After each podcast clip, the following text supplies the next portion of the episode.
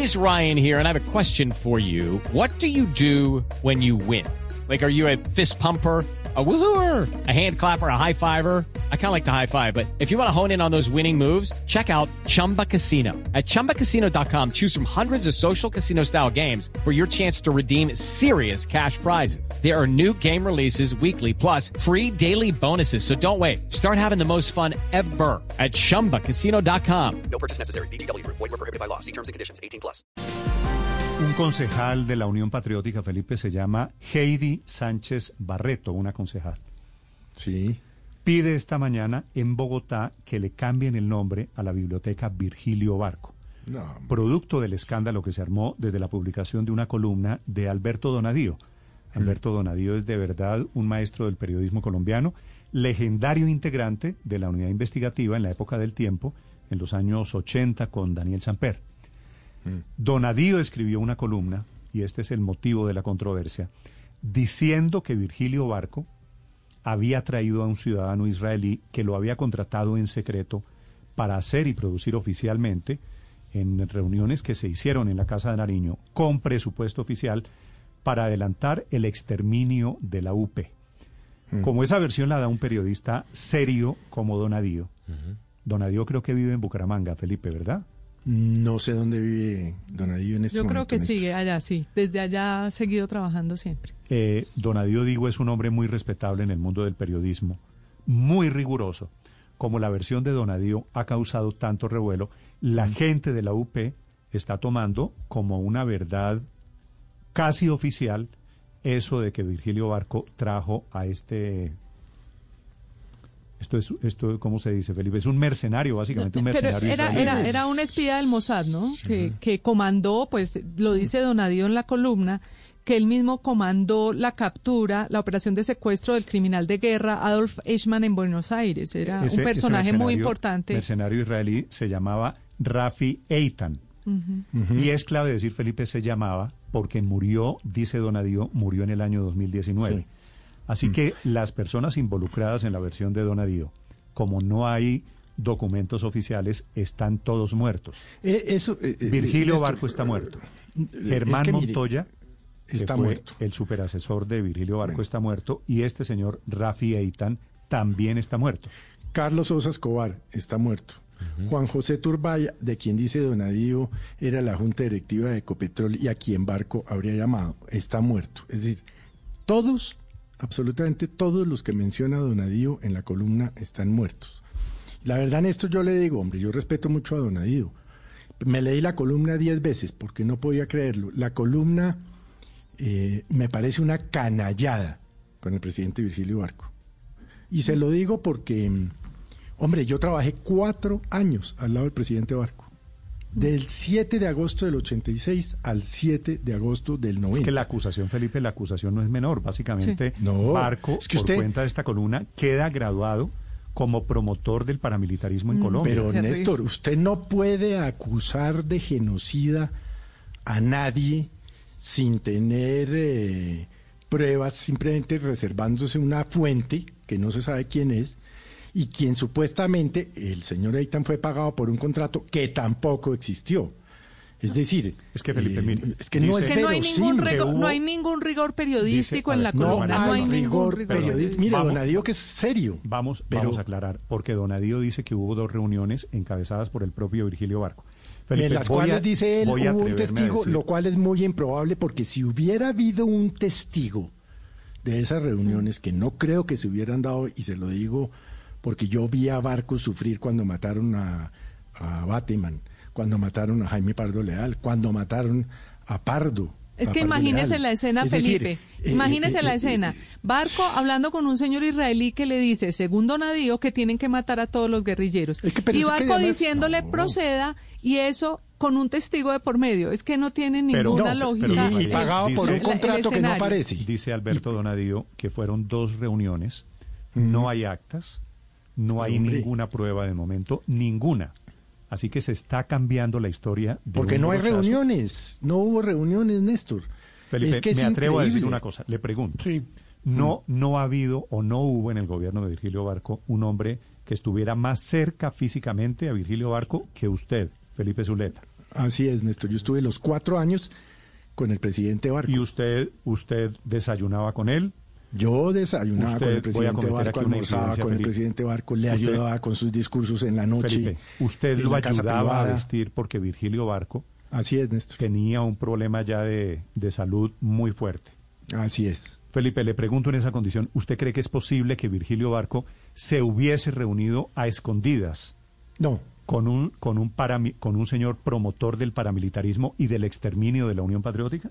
No, no, no, es que no, no, yo no lo veo al presidente, no existe la menor posibilidad. Mire, Barco era el último liberal radical que quedaba en este país.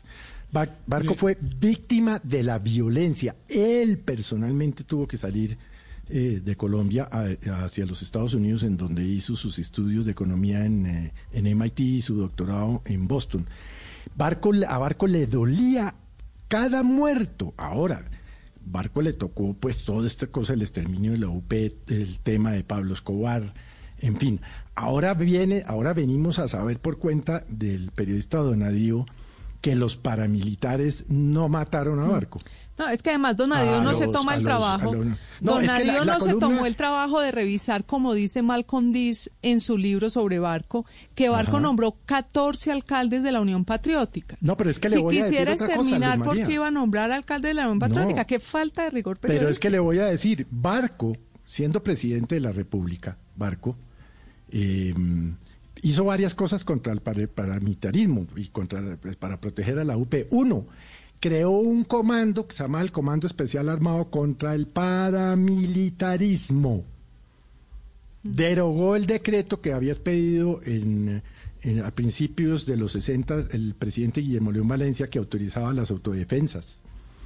Eh, nombró que es- procurador general de la nación, lo metió en la terna al doctor Alfonso Gómez Méndez, quien había sido representante a la Cámara por la Unión Patriótica, entre otras. Pero- pero Más es lo que dice el profesor Felipe. Malcolm Diz. A mí sí me parece, me da mucha pena.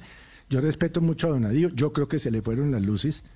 Eh, usted no puede cambiar la historia de Colombia sobre la base de una fuente que no se sabe quién es, de unos contratos que no existieron, y hablando de supuestas reuniones o del conocimiento que tuvieron Ahora, seis un personas Felipe, muertas.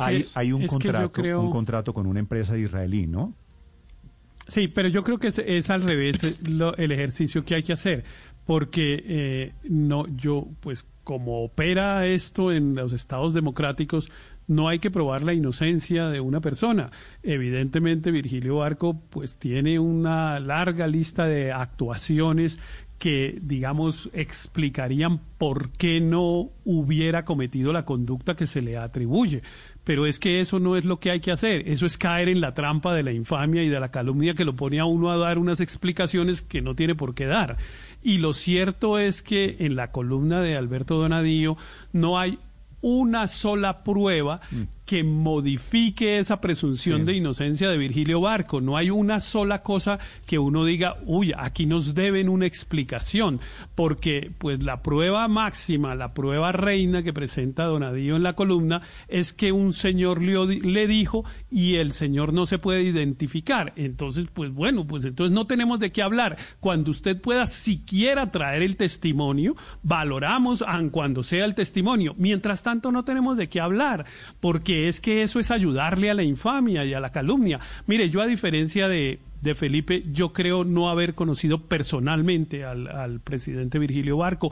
En ese momento yo no estaba metido en actividades políticas, ni no recuerdo haberlo conocido personalmente, pero lo admiré mucho siempre porque fue muy liberal, pero además le he seguido mucho su carrera, he leído las biografías, conozco mucha gente como Felipe que trabajaron muy de cerca con él y le hoy les he oído muchos testimonios de sus convicciones democráticas que me parece que además estaban probadas en otros en, en otras conductas. Ahora, lo que sí es cierto es que a la Unión Patriótica la mataron fundamentalmente paramilitares asociados con agentes del Estado. En eso no nos podemos tampoco equivocar. No, claro, Aquí hubo claro, una pero, eh, eh, participación es que de agentes del fíjese- Estado fíjese que ha estado de- lo de comprobada Alberto- judicialmente. Lo de Alberto Donadío es que no dice en el gobierno de Barco hubo unas No, no. asociaciones con los grupos paramilitares, Claro. sino que el presidente de la época, No, Virgilio Barco, es que esa trajo a un mercenario israelí para promover el exterminio de la Pero UP. además esa conversación de que proceda, como dice ahí, proceda, es una conversación que realmente nadie, ni los que conocieron de cerca, ni los que no conocimos de cerca a Virgilio Barco, podemos imaginar que él la hubiera podido tener, Eh, porque realmente no resulta sostenible, mire, no resulta pensable. cosa, Mire, Héctor, yo pe- estoy de acuerdo con usted Néstor, en que, en que aquí no hay ninguna prueba. A mí no hay nada que me haga cambiar la opinión. Que puede Néstor, ser, pero además- pero puede además, ser mire, buena, Néstor. regular o mala. Pero, pero fíjese Perdón. que la gente de la UP, por donde comencé, Héctor, ya está esta mañana. Claro, en el tema por de eso es cambiarle que- el nombre a la biblioteca Virgilio por eso es que digo que le estamos Barco ayudando a la infamia. A ojos de la UP va a quedar como el genocida más grande de esta historia. Porque, Héctor. porque le estamos ayudando a la, inf- a la infamia y en la reproducción de la, info- de la información, porque hay unas personas que desconfían tanto de todo que van a decir, claro, ese es un genocida, y entonces le van a decir, cambien en la biblioteca, y, y en fin, entonces yo sí creo que hay ahí una, una cosa que, que vale la pena, que vale la pena pensar, pero mire, Néstor, yo, de las muchas historias que yo he oído de Virgilio Barco, de personas cercanas, y seguramente Felipe lo puede atestiguar, es la desconfianza que tenía en las fuerzas militares. Siempre todos mencionan el, el- el gesto que él hacía señalando con su boca las, las lámparas del palacio de la Casa de Nariño para decirle a la gente que tuviera cuidado con lo que hablaba porque creía que los militares lo estaban oyendo, lo estaban chuzando. Entonces, pensar que ese presidente que desconfiaba tanto de las fuerzas militares tuviera una asociación para delinquir con los comandantes en ese momento para cometer semejante genocidio, pues eh, realmente me parece impensable. 9 de la mañana, 32 minutos. Néstor, mucha pero- gente, desafortunadamente, mucha gente en redes sociales Sí. ha acogido lo de Alberto Donadío, repito, porque ha sido siempre riguroso y serio, lo ha cogido como una verdad, como una verdad revelada, cambiando un poco el curso de la historia, que no es, no es menor cuando uno habla de la imagen de Virgilio Barco. Aurelio, señor, me iba a decir. Sí, Néstor, es que la, yo leí también con mucho detalle la columna de Alberto Donadío, que entre otras es abogado de la Universidad de los Andes y después se vinculó a la Sí. unidad de investigación que abrió en el tiempo y que manejaban entre Enrique Santos Calderón y Daniel Samper Pizano. Y siempre lo he tenido como un periodista de la mayor seriedad y con mucho fundamento en todas sus afirmaciones. Y Gerardo Reyes, Pero que es yo pienso que que, esta ahí. versión que hoy estamos discutiendo en la mesa, que es una versión, tiene en el fondo un problema que yo creo que va al centro del asunto, y es que no hay una versión oficial sobre el tema del exterminio de la UP. Sobre el exterminio de la Unión Patriótica, si, usted me dice a mí, Aurelio, ¿cuál es el asunto con respecto a la toma del Palacio de Justicia? Yo le digo, mire, hay una versión oficial, una comisión que estudió, mire esto, hay una literatura paralela con esto, etcétera, etcétera.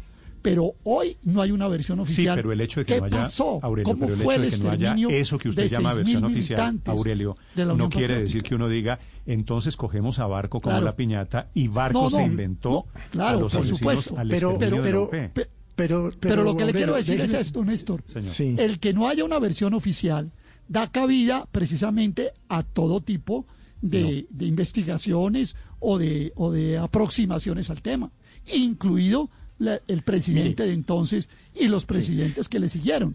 Pero además hay una cosa, el alto mando militar, el general Zamudio, sí debería en este momento salir a darle unas explicaciones Está, al país. está vivo, Está dándolas. está vivo. Hablamos con Está el general Zamudio, está vivo. Aurelio, para su información, con el general Zamudio esta mañana y él dice que no quiere dar ninguna declaración sobre ese Pero tema. Ayer, tiene Néstor, hablamos con él, Es ayer que no es un problema de que él él. quiera darlas Sí. o no darlas. Él las tiene que dar. Es que es un deber con el país de que Pero- quien estaba pero- pero- encargado pero, Néstor, no de la fuerza entonces- pública le dé unas explicaciones a, Colombia sobre qué Voy a pasó no con caigamos entonces Voy a en que como- Felipe, a los oyentes si les parece creíble la versión de que Virgilio Barco trajo al hombre que se inventó el exterminio de la UP. Néstor, mire, yo le, eh, eh, hay otro episodio que tal vez el país se eh, olvida que sería importante recordar.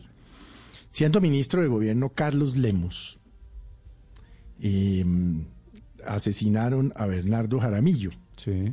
Dos días antes, y, y- y- y quiero hacer la advertencia de que yo trabajé con el doctor Carlos Lemos también. Fui director de revisión cuando él fue ministro de Comunicaciones en el gobierno de Barco. Dos días antes de que mataran a Jaramillo, eh, Lemos en un debate en el Congreso dijo que mm, la UP era un brazo armado de las FARC. Eso le costó el puesto a Lemos. Claro, el presidente Claro. lo llamó personalmente, le pidió la renuncia y el presidente, por supuesto, inmediatamente salió a dar unas declaraciones en la que dijo que no iba a tolerar el exterminio de la Unión Patriótica y que la Unión Patriótica era un partido democrático. ¿Usted cree que sí? ¿Usted cree que si el presidente Barco eh, eh, eh, pensara de verdad en el fondo que la Unión Patriótica era, era un brazo armado Hubiera tumbado a Lemos, mejor dicho. Pero por supuesto que no, porque Lemos era muy importante en el gobierno de Barcos, que fue su ministro de Comunicaciones y su ministro de Gobierno. Y estamos hablando ya del último periodo del gobierno de Barcos, estamos hablando de marzo, abril del año 90, o sea, faltaban tres o cuatro meses en el que sabemos que las condiciones de salud del presidente Barco no eran las mejores, o sea, dependían realmente mucho de Montoya y Barco y, y Lemos. Sí. Entonces, vuelvo y le digo, es decir, eh, todo esto a mí sí me, me- me da pena decirlo, a mí sí me parece una canallada la columna. Y Felipe se queda uno, se queda uno haciéndose una pregunta de, de, procedi- de procedimiento periodístico y de ética periodística, porque usualmente en, en el oficio periodístico ha habido como estándares de rigor, de evidencia, de respaldo para diferentes historias. Y mientras más grave es la historia que se va a contar, más se exige de- de- del respaldo de evidencia que tenga. Entonces, tradicionalmente un periodista llegaba donde su editor y le decía, mire, tengo esta historia. Y bueno, ¿y qué tiene para respaldarla? No, que una fuente me dijo, no, no, vaya y me consiga Ah, un no documento hay- o consígase en al este menos tema, otra fuente o otras dos fue fuentes. Pero uno no puede llegar Andrés. simplemente porque una persona, una persona me dijo tal cosa a hacer semejante acusación, a decir que un expresidente de la República contrató a un mercenario israelí para, se- para masacrar a los miembros de la Unión Patriótica con el respaldo de evidencia de solamente el testimonio de una persona, una persona que puede tener, eh, eh, Ese es- em, Andrés, ese que es un puede haber dato. estado mintiendo. Ese es un buen dato, el del editor, porque aquí, publicado en el portal de Los Danieles, Sí. no hay editor. No hay ningún filtro, ese, ese es uno de los problemas del nuevo Para quienes quieran creer, queda la versión de Pero Donadío. un punto que para tal vez quienes hemos quieran, dicho, Para quienes quieran Néstor. ser rigurosos y para quienes prefieran dudarlo, por lo menos queda la versión de Virgilio. Barco firmó la paz con el M19, firmó un, un pacto, de, uno de los pactos de paz con el M19, que es muy importante, y a Donadío no se le ocurrió ni siquiera Mencionarlo, mencionar sí. ese detalle. Tampoco Mire, menciona el episodio mire, de Carlos eh, Lemos que estaba recordando sí. Felipe, que yo Sí, creo que es, Néstor, que yo muy importante. eh, el último año eh, fui consejero presidencial del presidente Barco para las comunicaciones. Me tocó ayudarle al presidente Barco con los discursos, entre ellos el de el asesinato de Rafael Pardo, Leal. No sé cómo podría describirle el grado de indignación y conmoción que tenía el presidente Barco en ese momento. No, es que no, no sé, no tengo palabras. me que- no, eh, eh, eh, es decir, eh, absolutamente indignado, mm, enfurecido, muy mortificado, muy dolido y muy furioso de que estas cosas siguieran pasando durante su gobierno. Y entonces, pues hombre, tan fácil que, por ejemplo, hubiera sido para el profesor Donadío haber llamado a Gabriel Silva, a Rodrigo Pardo, A Rafael Pardo, Felipe. a Rafael Pardo, a, Es que se lleva entre al doctor otras cosas- Cepeda se padre y al doctor entre Cepeda hijo. cosas, no solo el nombre de Virgilio Barco, sino mucha gente muy importante que arrancó lo que después se conoció como el Kinder, el Kinder de Gaviria. En general, en, en realidad, el embrión de ese Kinder de, Gabriel, de Gaviria había sido en el Claro, gobierno de Virgilio todos Barco. estos muchachos en ese entonces que le menciono, José, em, José Manuel Cepeda, Gabriel Silva, Rodrigo Pardo, Rafael Pardo, eh, Enrique Peñalosa, que fue consejero em, económico. de- para, para económico la presidencia. Es decir, todos estos muchachos después fueron pues una generación ya de leo- políticos, leo- leo para embajadores, terminar, etcétera. para terminar Y es que la mensajes. única otra información que transmite eh, Donadío en su columna Néstor, además de el testigo desconocido, es una declaración de, de Carlos Sosa, que en realidad no se refiere al presidente Barco, sino a las fuerzas militares. La declaración de Osa, que entiendo que sí existe, él dice que hizo una declaración en una notaría y efectivamente en su libro hizo alguna declaración y efectivamente en ambas partes Osa Osa desconfía de las Fuerzas Armadas nuevamente, no del presidente de la República, con quien trabajó además también de cerca. Eh, Héctor, esa es, esa es la trampa. Claro que, usted pregunta para la historia. ¿Hubo fuerzas militares o hombres, hubo hombres de las fuerzas militares relacionados con el paramilitarismo en el gobierno de Barco? Sí, y pues se ha probado, como lo acaba de decir es que de eso, De eso, Héctor, no hay ninguna duda. Mm. Lo otro es, Barco como su gobierno, oficialmente como política de Estado, contrató un mercenario para extinguir, para aniquilar, para matar a centenares de personas. Además, hay que leer, hay que leer un poco más. Mire, Daniel Pecó, que es un sociólogo francés de izquierda que conoce mucho a Colombia, tiene otro argumento. esos que llaman él colombianólogos. él, él, tiene toda una argumentación de que en realidad eh, la masacre contra la UP se dio cuando las FARC, que ya eran grandes traficantes de coca, le incumplieron una entrega de varias toneladas a Rodríguez Gacha. Y de hecho, en las dos orillas, Gabriel Ángel, que es una persona que ha estado contando toda la historia por dentro de las FARC, cuenta la reunión que hubo entre Rodríguez Gacha y, Tiro, y el mono Jojoy para resolver ese problema que tuvieron por Tranquilandia. Es decir, hay otras versiones también que hay que investigar y que el Estado colombiano y esperemos la Comisión de la Verdad también la investigue. Ahora, yo no quiero hacer una defensa del, del porque no tengo ni idea, pues, eh, del señor Eitan, pero ¿usted cree que un hombre que fue Em, héroe nacional en Israel, que se dedicó toda la vida a perseguir a quienes cometieron el genocidio contra el pueblo judío, iba a meterse a hacer un genocidio contra, la Unión Patriótica. No me atrevo a decir porque aquí no sé, yo, lo planteo como pregunta. Acuérdese lo planteé como pregunta. Pero lo que pasa es que capturar a Eichmann, que es el gran símbolo de, de la masacre de los, de los judíos, era un logro muy importante. Este señor Rafi Eitan, a propósito, es la columna vertebral de esta columna de Alberto Donadío. Rafi Eitan efectivamente tuvo que ver en la captura de un muy importante asesino nazi que terminó refugiado en Argentina tema del cual hay libros y tema del cual hay películas, películas maravillosas. Ese señor del Mossad que captura a Adolf Eichmann es este señor que aparece ahora relacionado con Barco y con Colombia y con el exterminio de la Unión Patriótica. Rafi Judy was boring. Hello. Then Judy discovered chumbacasino.com. It's my little escape. Now Judy's the life of the party. Oh baby, mama's bringing home the bacon. Whoa, take it easy Judy. The Chumba life is for everybody. So go to ChumbaCasino.com and play over 100 casino style games. Join today and play for free for your chance to redeem some serious prizes. Ch-ch-chumba. ChumbaCasino.com. No purchase necessary. Void where prohibited by law. 18 plus terms and conditions apply. See website for details.